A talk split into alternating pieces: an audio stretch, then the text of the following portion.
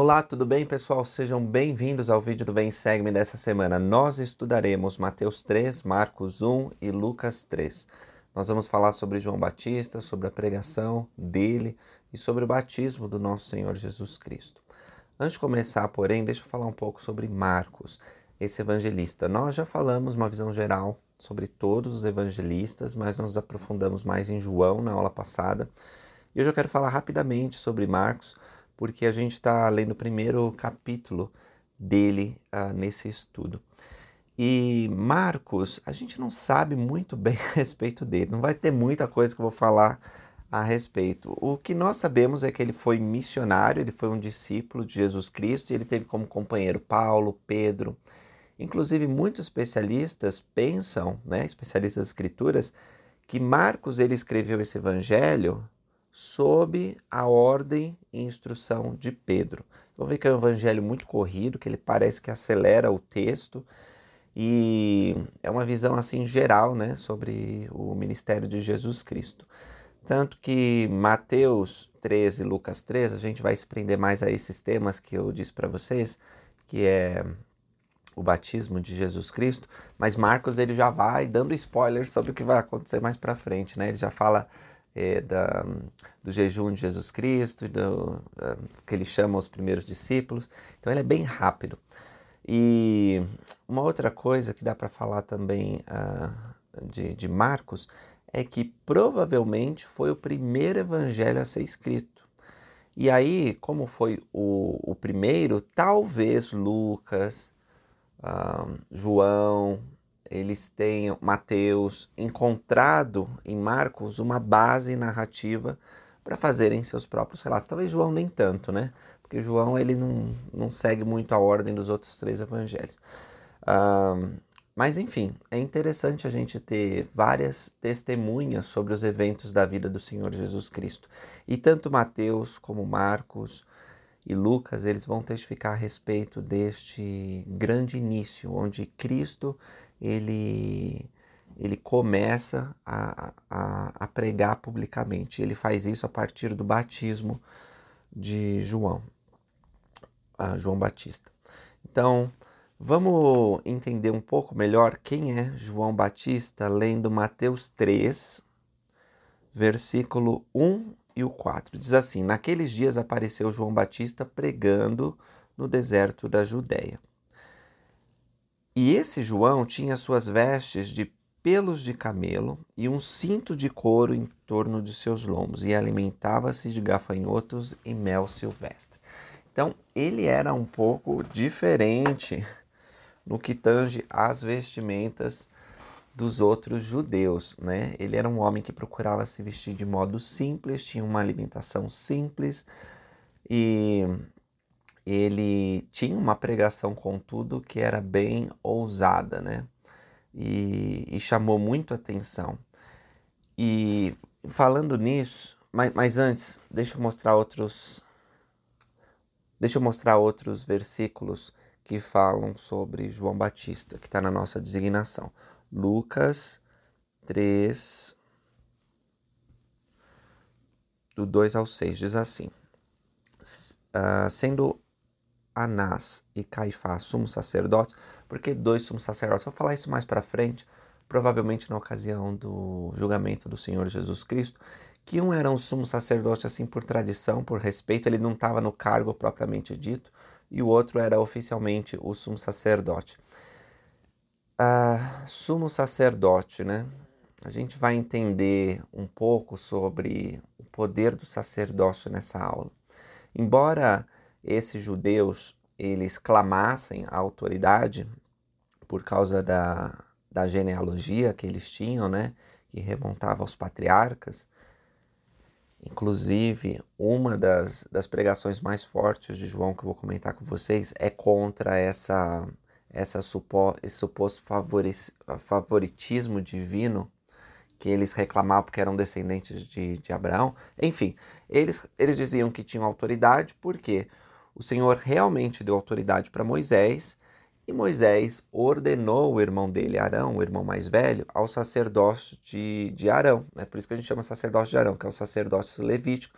É o sacerdócio menor no sentido de que Moisés portava as chaves do reino dos céus, do conhecimento de Deus, mas Arão foi designado funções no templo, funções essenciais para que as pessoas fossem introduzidas ao Evangelho de Jesus Cristo. Então tinha chaves da fé, do arrependimento, né, da pregação da, da fé e do arrependimento e do batismo para a remissão dos pecados.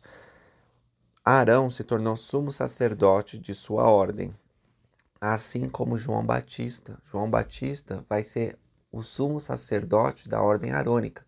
Não apenas porque ele era descendente, ele realmente era descendente. Né? Zacarias, ele, ele era um sacerdote da ordem levítica, então ele podia traçar a descendência dele uh, e, e, verificar que realmente, porque a tribo de Levi, como a gente estudou no Velho Testamento, ficou encarregado do sacerdócio.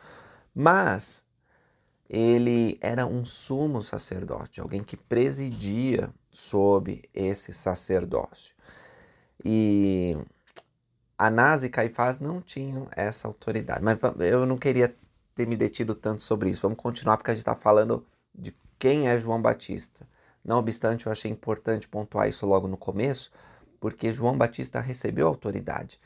Nós já falamos em aulas passadas que quando João tinha oito dias de idade, na ocasião de sua circuncisão, ele foi ordenado por um anjo de Deus para cumprir essa missão sagrada. No devido tempo, ele foi batizado, né? ele aprendeu sobre o evangelho, ele foi batizado, ele recebeu o sacerdócio na ordem levítica, então ele tinha autoridade para pregar e para administrar essas ordenanças iniciais do evangelho.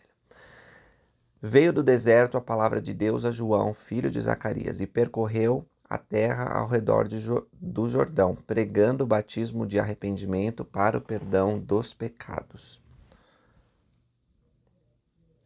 Segundo o que está escrito no livro da palavra do profeta Isaías, que diz: Vós que clama no deserto, preparai o caminho do Senhor, endireitai suas veredas. Todo o vale se encherá todo monte outeiro se abaixarão, e os caminhos tortos se endireitarão, e os caminhos acidentados se aplanarão. É muito bonito a forma como uh, ele prega aqui, né? E quando o Messias viesse, ele estava preparando o caminho, cumprindo profecias, ele sabia que ele era aquele homem que os profetas tinham falado, né? Isaías falou dele. Nós sabemos que Leí teve uma visão, e também Nefe, sobre João Batista. Né? Então, profetas do passado haviam testificado que viria um para preparar o caminho do Senhor. E quando o Senhor viesse, os montes, né, eles seriam aplainados. Se essas mudanças, ela, elas podem acontecer pelo poder de Deus, imagino que ele não pode fazer com o nosso coração. João aqui está testificando que o Senhor Jesus Cristo traria poder para que nossa conversão fosse eficaz. E agora vamos lá em Marcos 1, versículos 2 a 6. Princípio do Evangelho de Jesus Cristo, Filho de Deus, como está escrito nos profetas: Eis que envio o meu anjo ante a tua face, o qual preparará o teu caminho diante de ti. Então, João Batista ele pode ser considerado um anjo.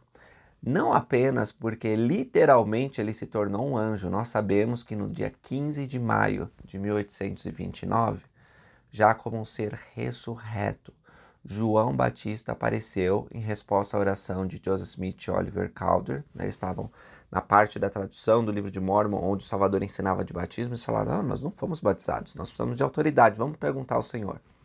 E eles foram e perguntaram ao Senhor. E nas margens do rio Susquehanna, eu tive lá, é um lugar lindo, um dos lugares mais bonitos que eu já vi. É muito, muito bonito mesmo. E naquelas margens, o anjo João Batista apareceu e concedeu a eles autoridade. Mas quando fala anjo aqui, não necessariamente está tá se referindo a esse estado de luz e glória que João Batista adquiriu como mensageiro restaurando o sacerdócio. Quando fala anjo, está dizendo que ele é um portador da mensagem de Deus e que ele vai ante a tua face porque ele vai preparando o caminho. O Senhor Jesus Cristo vai ensinar mais para frente que João Batista é um Elias. Elias não apenas se refere ao profeta do Velho Testamento que fez descer fogo do céu e que foi transladado, não apenas esse grande profeta que vai aparecer no Monte da Transfiguração e também vai fazer parte da restauração desses últimos dias, mas Elias é um chamado, Elias é um título de todo aquele que recebe autoridade divina para preparar as bênçãos do sacerdócio maior. Isso foi ensinado pelo profeta Joseph Smith. João Batista, ele vai no espírito de Elias para preparar o poder de Elias que vem através do Senhor Jesus Cristo. Então, ah, quando vocês verem esses ensinamentos mais para frente no Novo Testamento, lembra disso. João, ele vai preparar o caminho do Senhor. Nesse sentido, todos aqueles que ajudam na preparação da segunda vinda também vão no espírito e poder de Elias, porque estão preparando que, o, o mundo para que o Senhor Jesus Cristo venha. E Elias, ah, ou João Batista, é aquele que faz essa preparação. E o que, que João estava pregando para preparar o caminho ah, do Filho de Deus? A gente pode voltar lá em Mateus, e assim a gente vai ficar assim, pulando, né? Vai para Mateus, vai para Lucas, vai para Marcos, porque como eles dão mesmo relato, mas um traz um detalhe maior, ou outro explica melhor uma coisa, eu vou ter que fazer essa, esse estudo assim comparativo. E lá em Mateus 3, 2 a 3 diz o seguinte: João ensinou: Arrependei-vos, porque é chegado o reino dos céus. Porque é este o anunciado pelo profeta Isaías, que disse: Vós do que clama no deserto, preparai o caminho do Senhor, endireitai suas veredas. E mais para frente, do 7 até o 10, diz: E vendo ele, né, João, muitos dos fariseus e dos saduceus que vinham ao seu batismo, porque, gente, a pregação de João Batista não foi algo isolado que aconteceu num canto remoto da Palestina. Não, ele percorreu, diz aqui, toda a Judéia, pregando o evangelho e chamando as pessoas para o Rio Jordão para serem batizadas. Então, multidões iam até lá. E isso chamou a atenção dos ricos saduceus e dos instruídos fariseus, que foram conferir o que estava acontecendo com seus próprios olhos. Chegando lá, João Batista percebeu eles, e é interessante a intensidade que, que João dá aqui, né? A, a pregação deles direcionadas a esses líderes do povo que tinham se afastado da verdade. Ele diz assim: raça de víboras, quem vos ensinou a fugir da ira vindoura? Produzi, pois, frutos dignos de arrependimento. E não presumais de vós mesmos, dizendo: Temos por pai Abraão. Porque eu vos digo que, mesmo dessas pedras, Deus pode suscitar filhos a Abraão. E também agora está posto o machado à raiz das árvores. Toda árvore, pois, que não produzir bom fruto, é cortada e lançada ao fogo. Nossa, imagina. Foi uma pregação bem dura, ainda mais na frente de outros que estavam lá ouvindo João Batista, né? Eles viram João falar com tanta ousadia contra os fariseus, os saduceus, homens que tinham dinheiro, que tinham influência, que tinham cargos políticos, né? O sinédrio, o senado uh, dos judeus, era composto por vários daqueles homens, de, de, desses partidos, né? Dessas, desses grupos dos judeus. Então, dava para ver que João ele não tinha medo, ele sabia da missão dele, e ele estava com o intento de cumprir ela 100%, sem, sem assim temer os homens. E ele acrescentou o seguinte: E em verdade vos batizo com água para o arrependimento, mas aquele que vem após mim é mais poderoso do que eu, cujas sandálias não sou digno de levar. Ele vos batizará com o Espírito Santo e com fogo. Em sua mão tem a pá e limpará completamente a sua eira, e recolherá no celeiro o seu trigo, e queimará a palha com fogo que nunca apagará. Vale uma explicação nisso aqui. João, ele não pregou para chamar atenção para si mesmo. Né? Mais para frente, ele vai dizer bem claramente: é necessário que ele, Cristo, cresça e eu desapareça.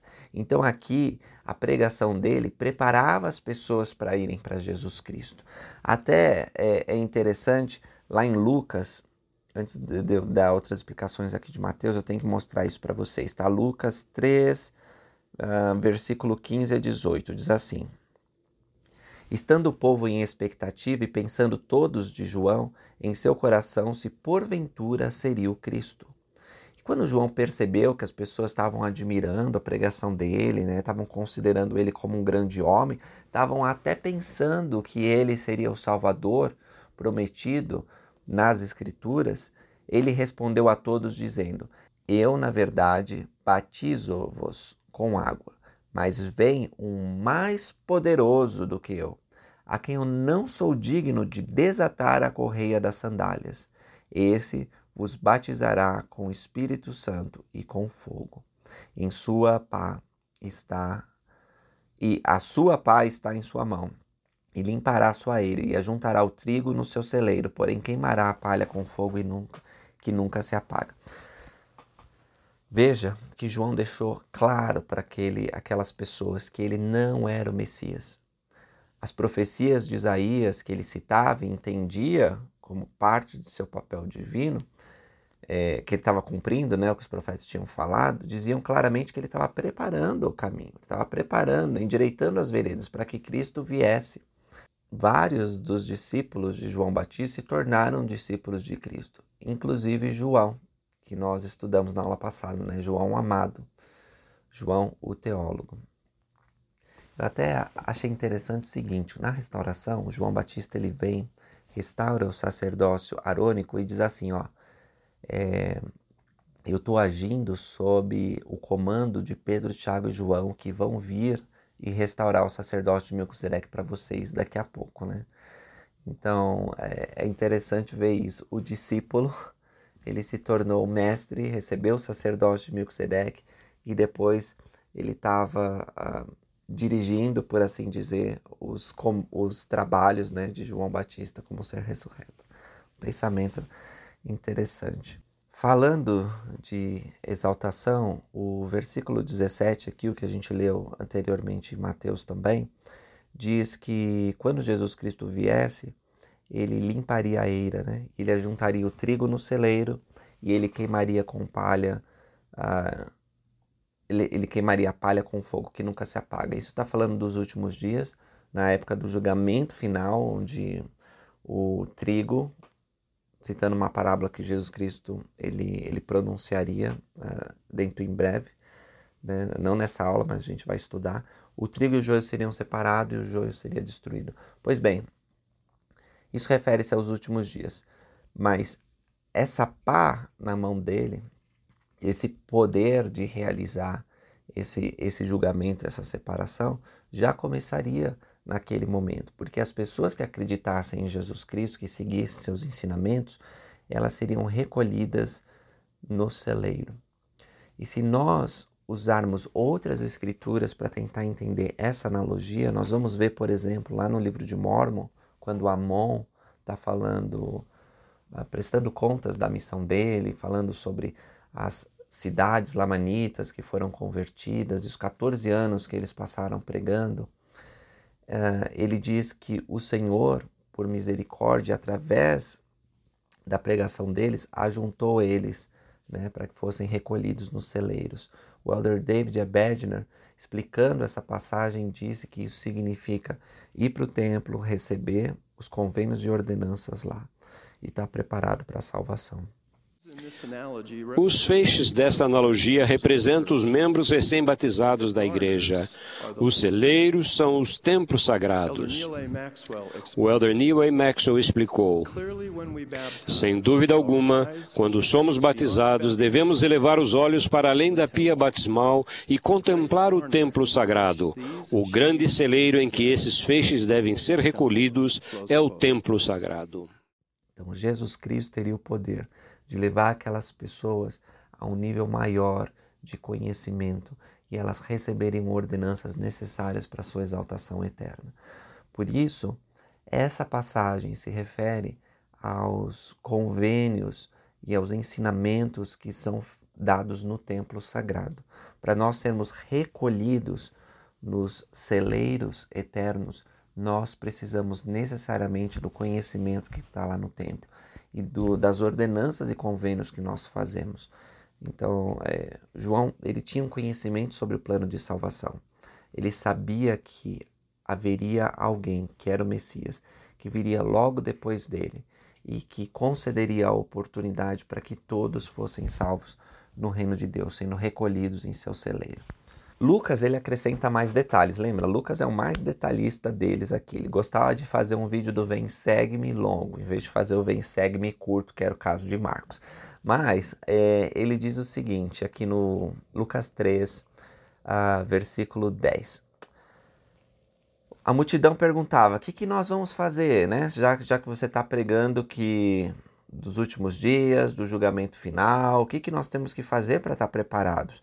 E ele responde no 11, João Batista: Quem tiver duas túnicas, reparta com o que não tem, e quem tiver alimentos, faça da mesma maneira. Então ele ensinou: sejam caridosos, vivam a religião, cumpram os mandamentos. Chegaram um grupo de publicanos. Você vê que ele atraía todos os tipos de, de grupo, inclusive os cobradores de impostos que eram mal vistos pelas pessoas.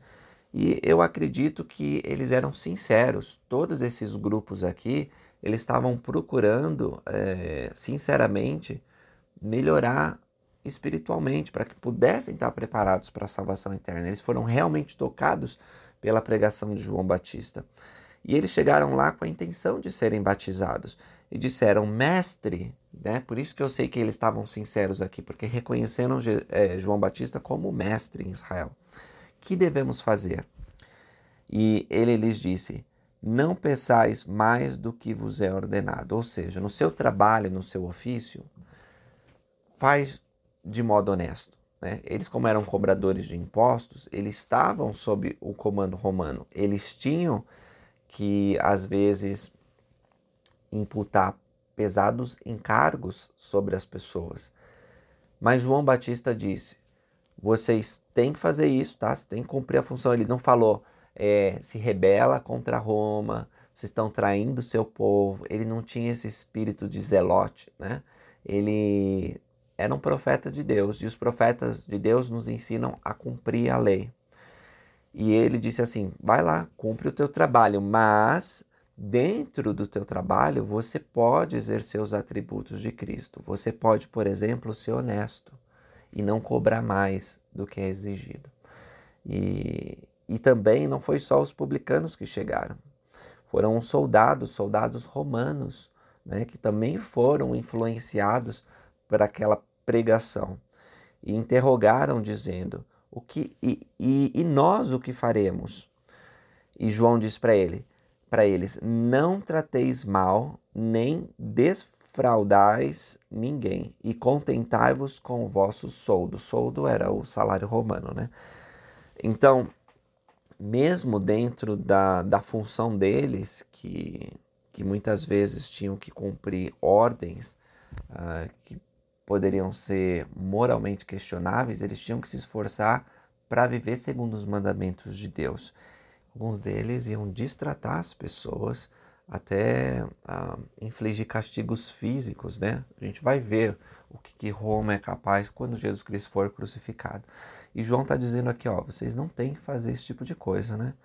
Vocês têm que é, fazer aquilo que, que receberem ordem para fazer, mas é, não, não maltrata e outra. Se contenta com o que vocês têm, não sejam corruptos. Agora vamos fazer uma pausa aqui e pensar nesse homem, João Batista. Qual era o poder que ele tinha? Como falei para vocês, ele era sumo sacerdote da ordem arônica. Ele recebeu esse sacerdócio e esse direito. Ele foi pré-ordenado para vir e preparar o caminho do Senhor Jesus Cristo. Também diz para vocês que vários profetas viram que João Batista ele estaria batizando o Senhor Jesus Cristo, preparando o seu caminho. O Senhor Jesus Cristo também vai ensinar que dos nascidos de mulher não há maior profeta do que João Batista. Isso é muito curioso, porque mais para frente a gente vai ler que João Batista, ele não realizou nenhum milagre.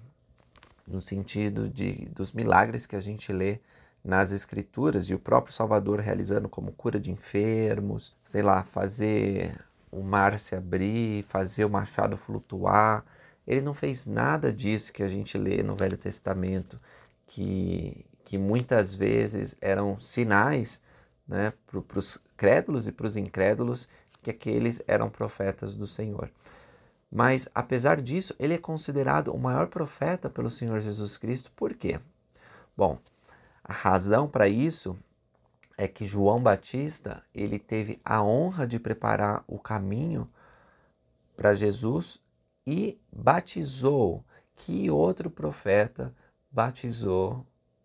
Que outro profeta foi dada a honra de batizar Deus? Como eu falei para vocês, ele preparou o povo, ele também restaurou o sacerdócio nesses últimos dias e ele se tornou um Elias. Agora a gente está preparado para entrar no batismo do Senhor Jesus Cristo. E eu gosto mais do relato de Mateus sobre isso. Então vamos lá para Mateus 3, versículos. Deixa eu ver, 13 a 17. Diz assim. Então veio Jesus da Galiléia a João junto do Jordão para ser batizado por ele.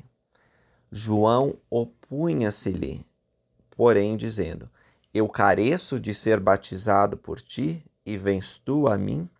Jesus, porém, respondendo, disse-lhe: Deixa por agora, porque assim nos convém cumprir toda a justiça. Então ele o permitiu. E sendo Jesus batizado, saiu da água. E eis que se lhe abriram os céus, e viu o Espírito de Deus descendo como pomba e vindo sobre ele. Eis e eis que uma voz dos céus dizia: Este é meu filho amado, em quem me comprazo. Vamos pensar um pouco nesse relato do batismo de Jesus Cristo que eu acabei de ler para vocês. Olha só, Veio Jesus da Galileia a João junto ao Jordão. Primeira coisa, Jesus Cristo teve que andar um bocado para chegar até João. E por que, que ele foi para João? Por que, que não foi para um outro grupo religioso que existia? É porque João Batista tinha a autoridade divina. E, Ju, e Jesus sabia que, que João tinha essa autoridade. Mas, em termos de autoridade, João sabia que Jesus tinha o sacerdócio de Melquisedeque. E ele se opôs a princípio dizendo: Eu que preciso ser batizado por ti, você está vindo para mim pedindo para ser batizado pela água? Jesus respondeu e disse: Deixa por agora, porque assim nos convém cumprir toda a justiça. Ou seja, ele tinha que cumprir a lei.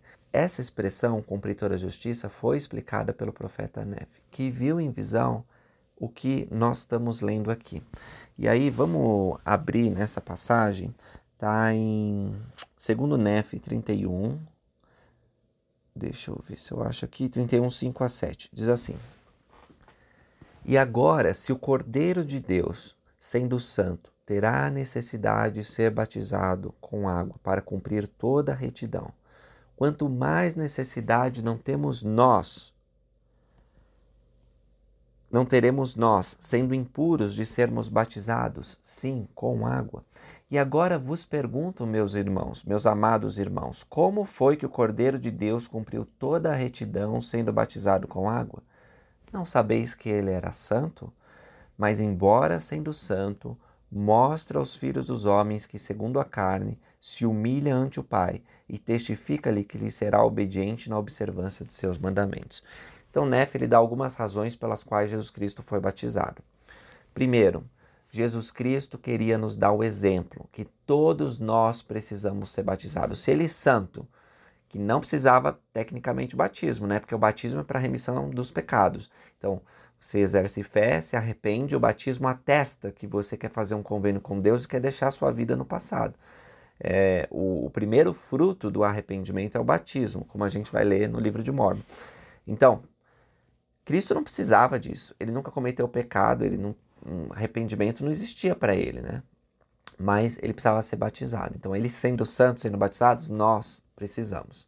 E aí, Nef, nesse discurso, se vocês quiserem ler o capítulo inteiro, vai mostrar para nós porque a porta é estreita que nós precisamos passar. E essa porta é o batismo uh, do arrependimento. Bom, outro motivo que Nefe cita aqui é que ele cumpriu a lei. Né? Ele testificou, ele se humilhou perante o Pai em obediência, mostrou obediência, a observância de todos os mandamentos. Nós também temos que obedecer. Outra razão pela qual é, Jesus Cristo foi batizado é para que João percebesse que ele era o Messias, né?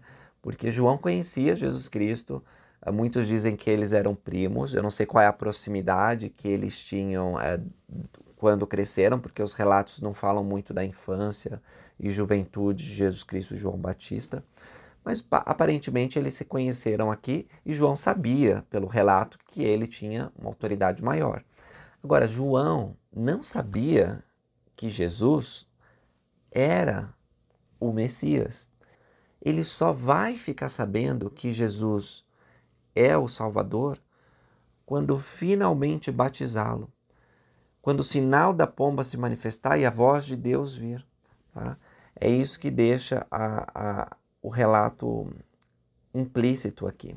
Pode ser que João Batista tivesse um testemunho de Jesus sendo Cristo antes desse evento, mas ele não tinha autorização para direcionar as pessoas para Jesus ainda. Foi só depois do batismo que isso pôde acontecer, porque no batismo Jesus Cristo iniciou seu ministério, iniciou sua pregação, começou a organizar a sua igreja na terra. O batismo também serve para entrarmos na igreja. Por isso, se você já foi batizado em outra igreja, você precisa considerar o seguinte: eu fui até o Jordão, onde um homem tinha autoridade de Deus para me batizar.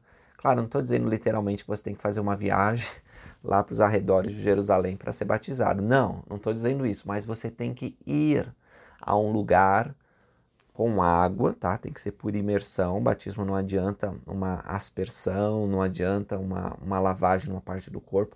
O batismo ele é feito por imersão. Por isso que Jesus foi num rio, né? E João batizava num rio, porque as pessoas elas tinham que ser imersas, simbolizando que elas estavam morrendo de uma vida de pecados e estavam levantando para uma nova vida em Deus.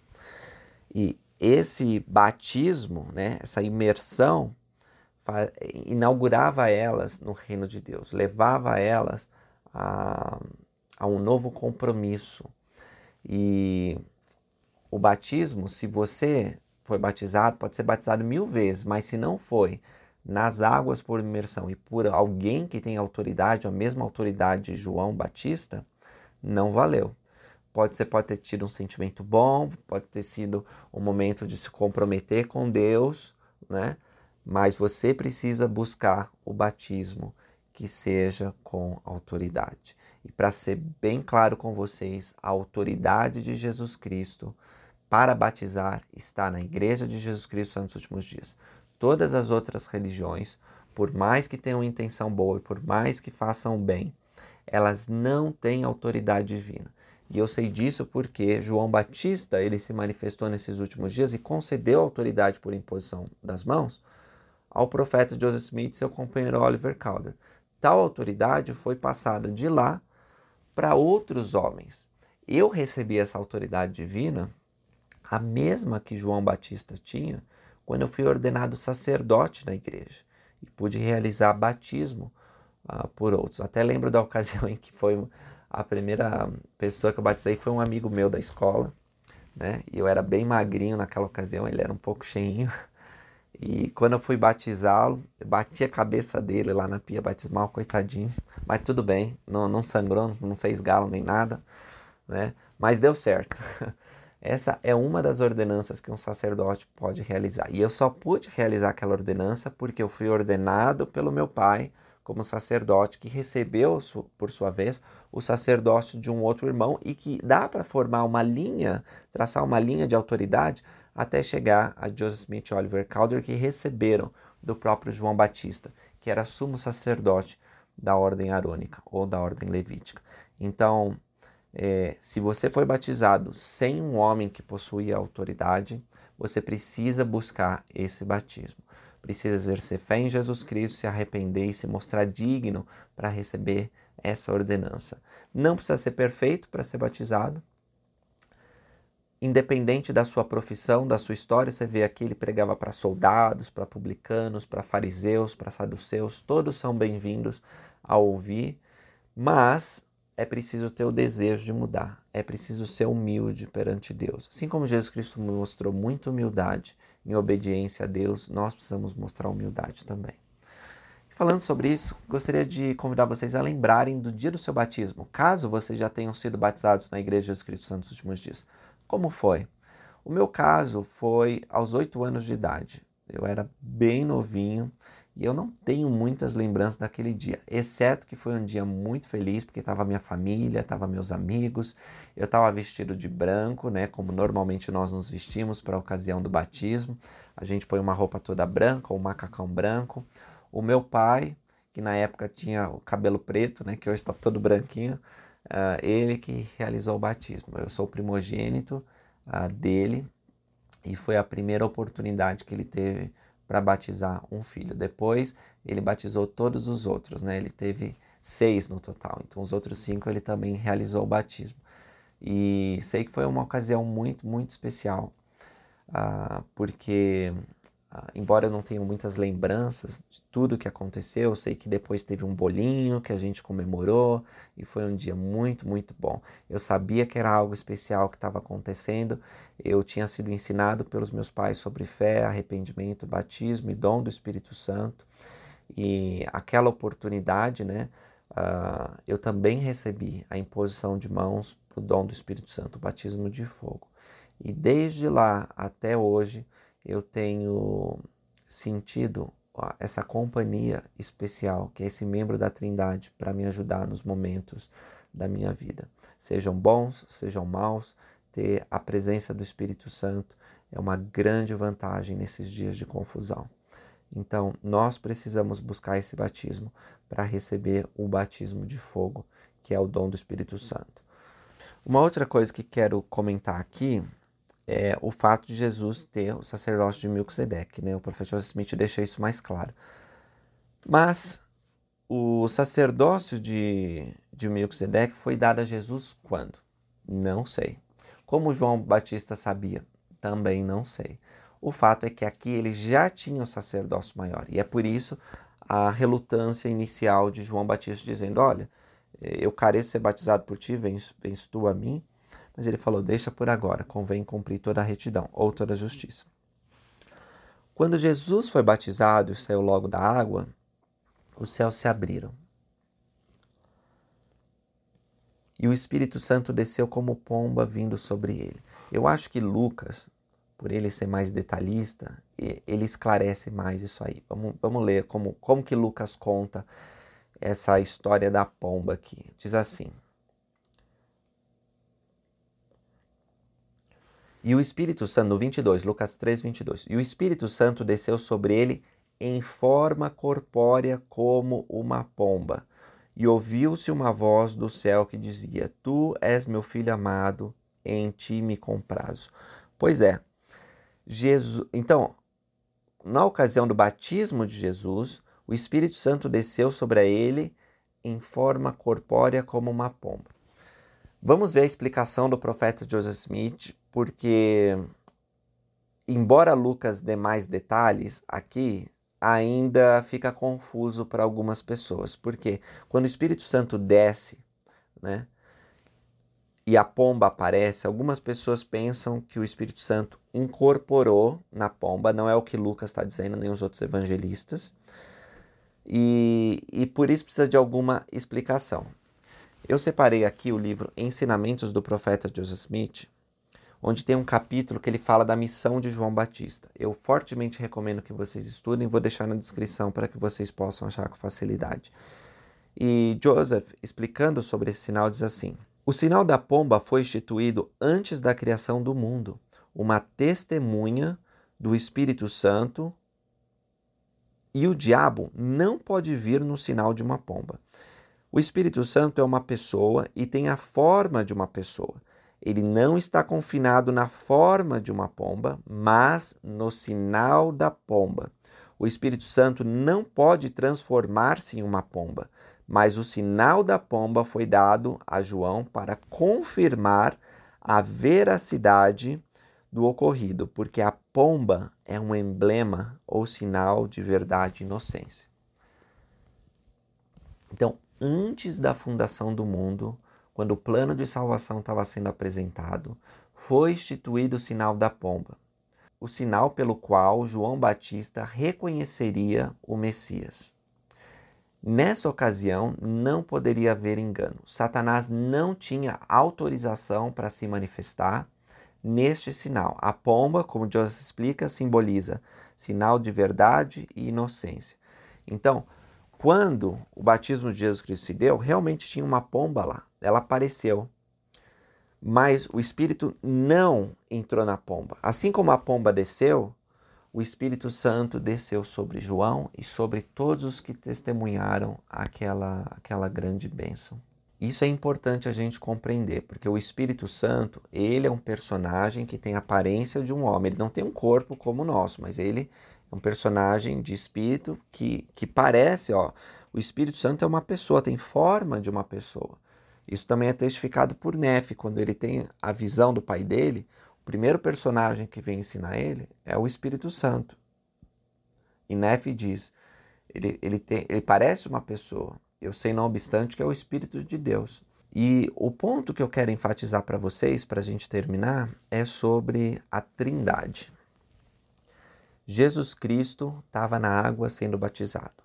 O Espírito Santo estava se manifestando na forma ou sinal da pomba. E a voz de Deus, o Pai, vinha do céu, dizendo: Tu és o meu filho amado, em ti me comprazo ou testificando, né, como outros vão dizer lá em Mateus, este é meu filho amado. Né? Então pode ser que a voz tenha falado diretamente a Cristo, testificando que ele era o filho amado, mas também se fez ouvir para os outros que estavam lá presentes. Certamente João Batista recebeu esse testemunho, a voz do Pai dizendo que era o filho amado. Diz assim: Eis que uma voz do céu dizia: Este é meu filho amado em que me comprazo. Já pensou? Que maravilha ouvir essa poderosa voz. Agora perceba que há três distintos personagens nessa ocasião. E muitas partes das escrituras testificam que há três personagens e que eles são distintos, são separados. O batismo de Jesus Cristo é só mais uma dessas passagens. Tem Jesus na água, o Pai no céu e o Espírito Santo se manifestando na forma da pomba. Essa é a deidade que nós cremos. Três deuses, três seres separados, mas cada um com sua função. O Pai, o Senhor do universo, o Criador de todas as coisas, o Pai dos nossos espíritos, a quem nós nos dirigimos em oração.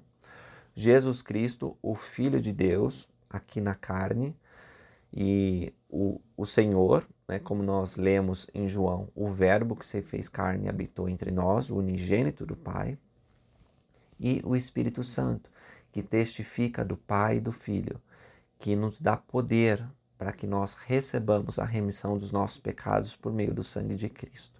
Então, três personagens. Bem, pessoal, era isso que eu queria conversar com vocês. Marcos ele vai avançar um pouco, como eu falei, ele vai falar sobre o início do ministério de Jesus Cristo. Por exemplo, quando ele, ele faz o jejum, ah, quando ele chama os primeiros discípulos, quando ele começa a ensinar e, e, e a curar. Ah, ele cura endemoniados, ele cura a sogra de Pedro e é interessante uma anotação que Marcos faz. Marcos 1, 35 diz: Levantando-se de manhã muito cedo, estando ainda escuro, saiu e foi para um lugar deserto e ali orava. Porque as multidões começaram a seguir ele, mas ele precisava de um momento para reflexão, para falar com Deus, para estar só com Deus. E ele frequentemente fazia isso, né? se retirava, ia muito cedo para um lugar deserto orar. Nós também precisamos do nosso refúgio. Nós também precisamos nos retirar. Talvez você vai ter que acordar muito cedo na tua rotina para achar esse lugar de refúgio. Para a maioria de nós, esse lugar de refúgio vai ser o templo de Deus. e lá nós podemos abrir nossa alma e conversar com Deus. E nós vamos achar respostas, nós vamos achar forças, assim como o Salvador achou forças para realizar seu ministério na mortalidade. Peço a vocês que tenham seu próprio estudo individual, porque outros pensamentos podem vir à sua mente à medida que você está estudando. Convido vocês a lembrarem do momento sagrado que vocês foram batizados na Igreja de Jesus Cristo nos últimos dias. Talvez vocês tenham uma foto, como eu tenho, e possam olhar para ela com, com alegria, lembrando desse momento onde você foi introduzido num novo mundo onde você está sendo preparado para ser recolhido no celeiro da vida eterna. Parabéns por você ter decidido seguir Jesus Cristo. Talvez no dia do seu batismo alguém tenha dado o seguinte testemunho: hoje a alegria nos céus, porque uma alma ela entrou no reino de Deus. Normalmente naqueles discursos ah, da ocasião do batismo, um irmão da igreja vai dizer algo parecido assim, né? Isso é verdade. O Pai Celestial fica muito feliz quando fazemos um convênio com Ele e decidimos seguir Jesus Cristo. Mas o batismo, você aprendeu, é a porta de entrada. Existe um caminho estreito e apertado que precisa ser percorrido. A vantagem é que esse caminho segue em linha reta, é simples, não é difícil. Os mandamentos de Deus não são pesados porque nós temos a ajuda do Espírito Santo. Se nós contarmos com a ajuda dele, o nosso fardo será leve.